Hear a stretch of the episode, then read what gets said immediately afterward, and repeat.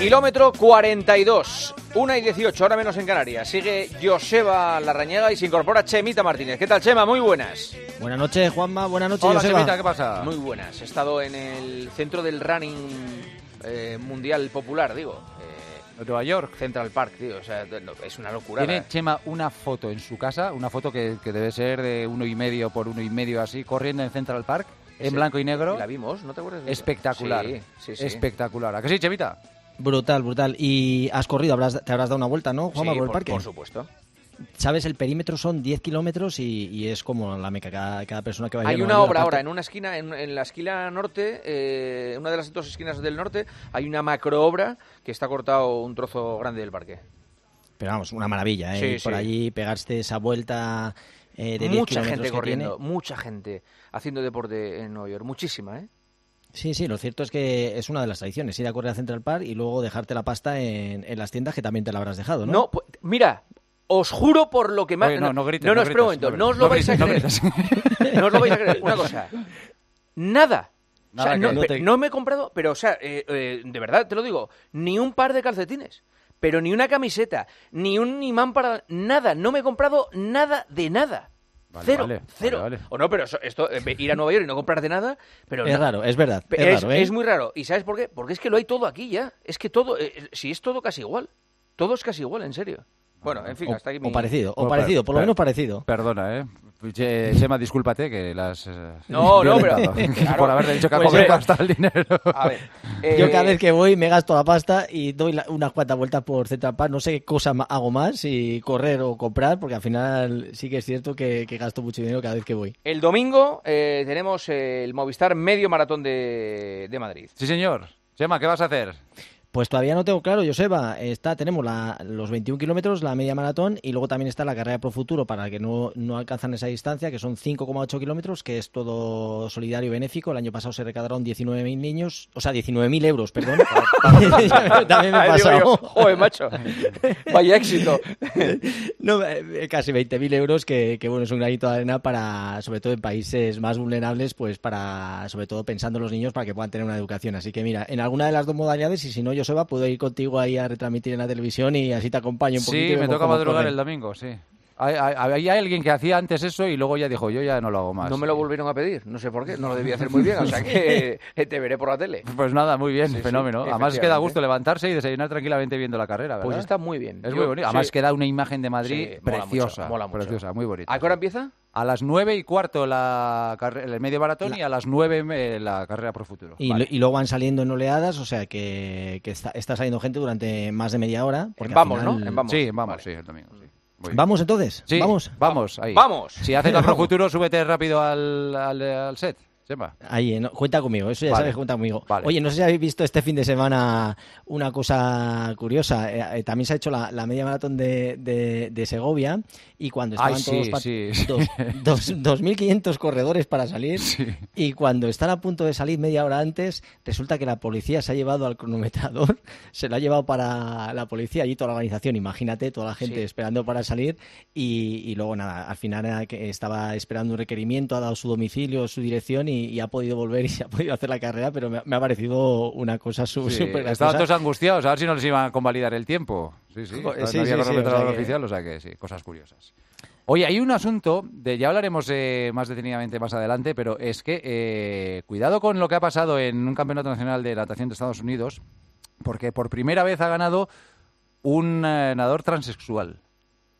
Y Sí. se supone que el atletismo va a ser la siguiente disciplina deportiva en la que va a pasar esto. Tema muy complicado. Es un tema complicadísimo. Muy complicado. Un tema que va a dar muchísimo que hablar. muy complicado. Mucho que Y hablar. yo creo Creo que, es el lo- próximo gran debate que hay en el deporte. Sí, puede ser, puede ser. sí.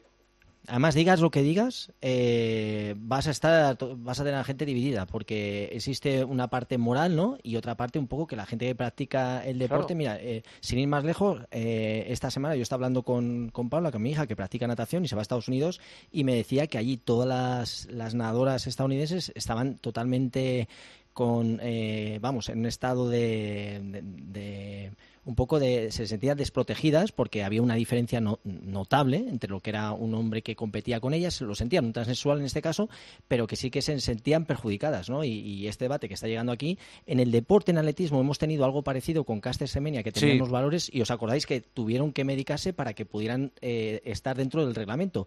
Pero yo creo que va a ser el gran debate de los próximos años a ver cómo encauzamos o cómo se establece un, nuevo reglamento, porque está claro que, que no hay igualdad a la hora de competir, porque sigue teniendo eh, los valores de un hombre mucho más fuerte, con, a nivel hormonal más fuerte, pero claro, éticamente no puedes negar la, participación a alguien que se siente de otra manera, ¿no? Así que es complicado el debate y yo, mm, mm, como decíais, ¿no? Yo creo que va a ser el gran debate en los próximos años.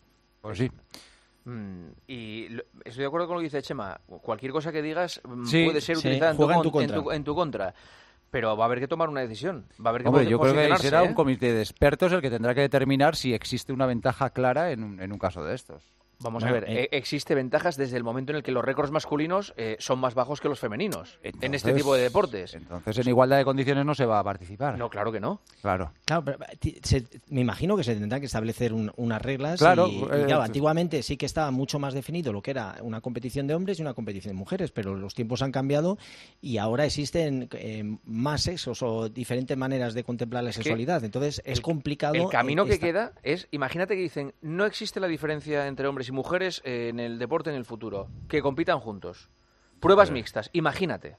No, pero eso no se puede hacer. Claro, claro, pero imagínate y dicen, no, no, no establecemos diferencias. Aquí todos a la piscina, venga, todos a la pista.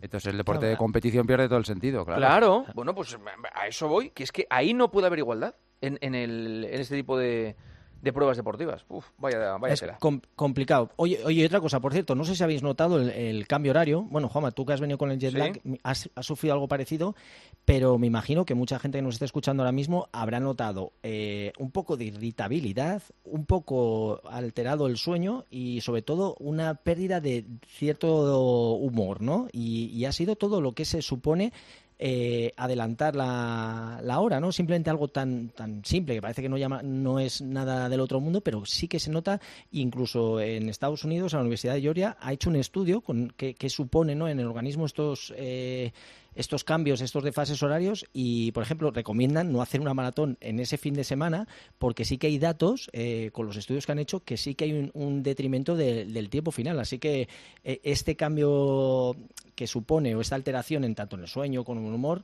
eh, viene por, por, retrasar, o sea, en este caso, cuando se adelanta la hora, que dormimos una hora menos, que nos afecta a, nuestro estado de ánimo, a nuestro humor. Así que, yo creo que este... cambio es, es, un cambio de optimismo, porque tienes más horas de luz, eh, disfrutas más del día, no sé, a lo mejor eso ayuda un poco más. Yo es que no se consciente que me afecte eso, ¿eh? hay gente, habrá gente a la que sí, ¿eh? Pero Oye, ¿cuáles son los cinco errores más frecuentes de los runners, Chema?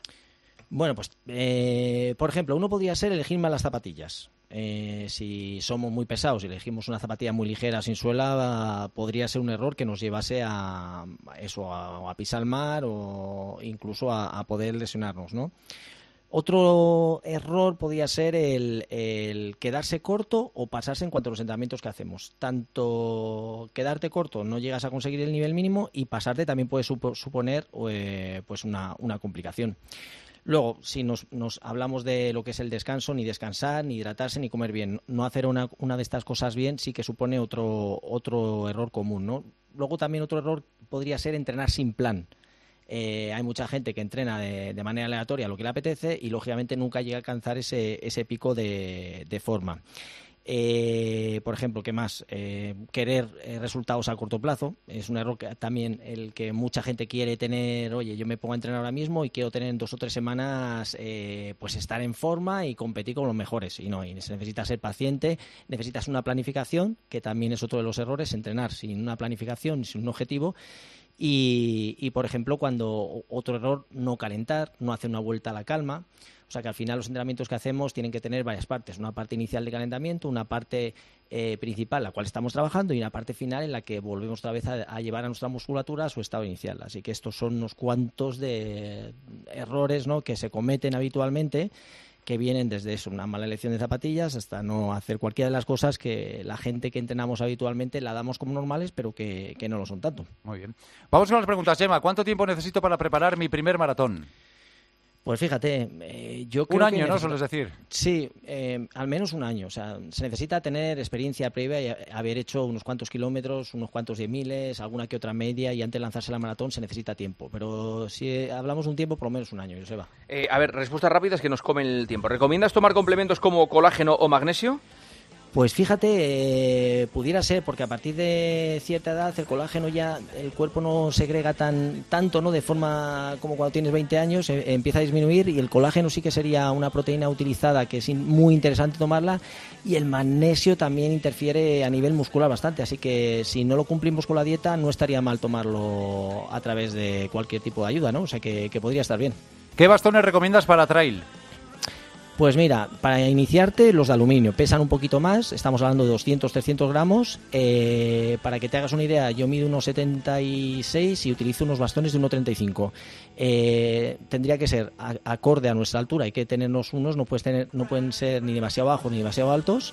Y, sobre todo a los primeros sí que puede ser de aluminio un poquito más pesado, estamos hablando de 200-300 gramos. Y si ya eres un poquito más pro, ya los dominas, pues hay hasta de 100 gramos que son de carbono y eso sí son un poquito más caros, pero bueno, lo importante es medir la, la- la altura con respecto a nuestra altura, la, la- la altura de los bastones con respecto a nuestra altura, que Gra- sería lo principal. Gracias, Chemita. Un abrazo. Buenas noches. Hasta luego, Joseba. Hasta mañana, chao. Run, run,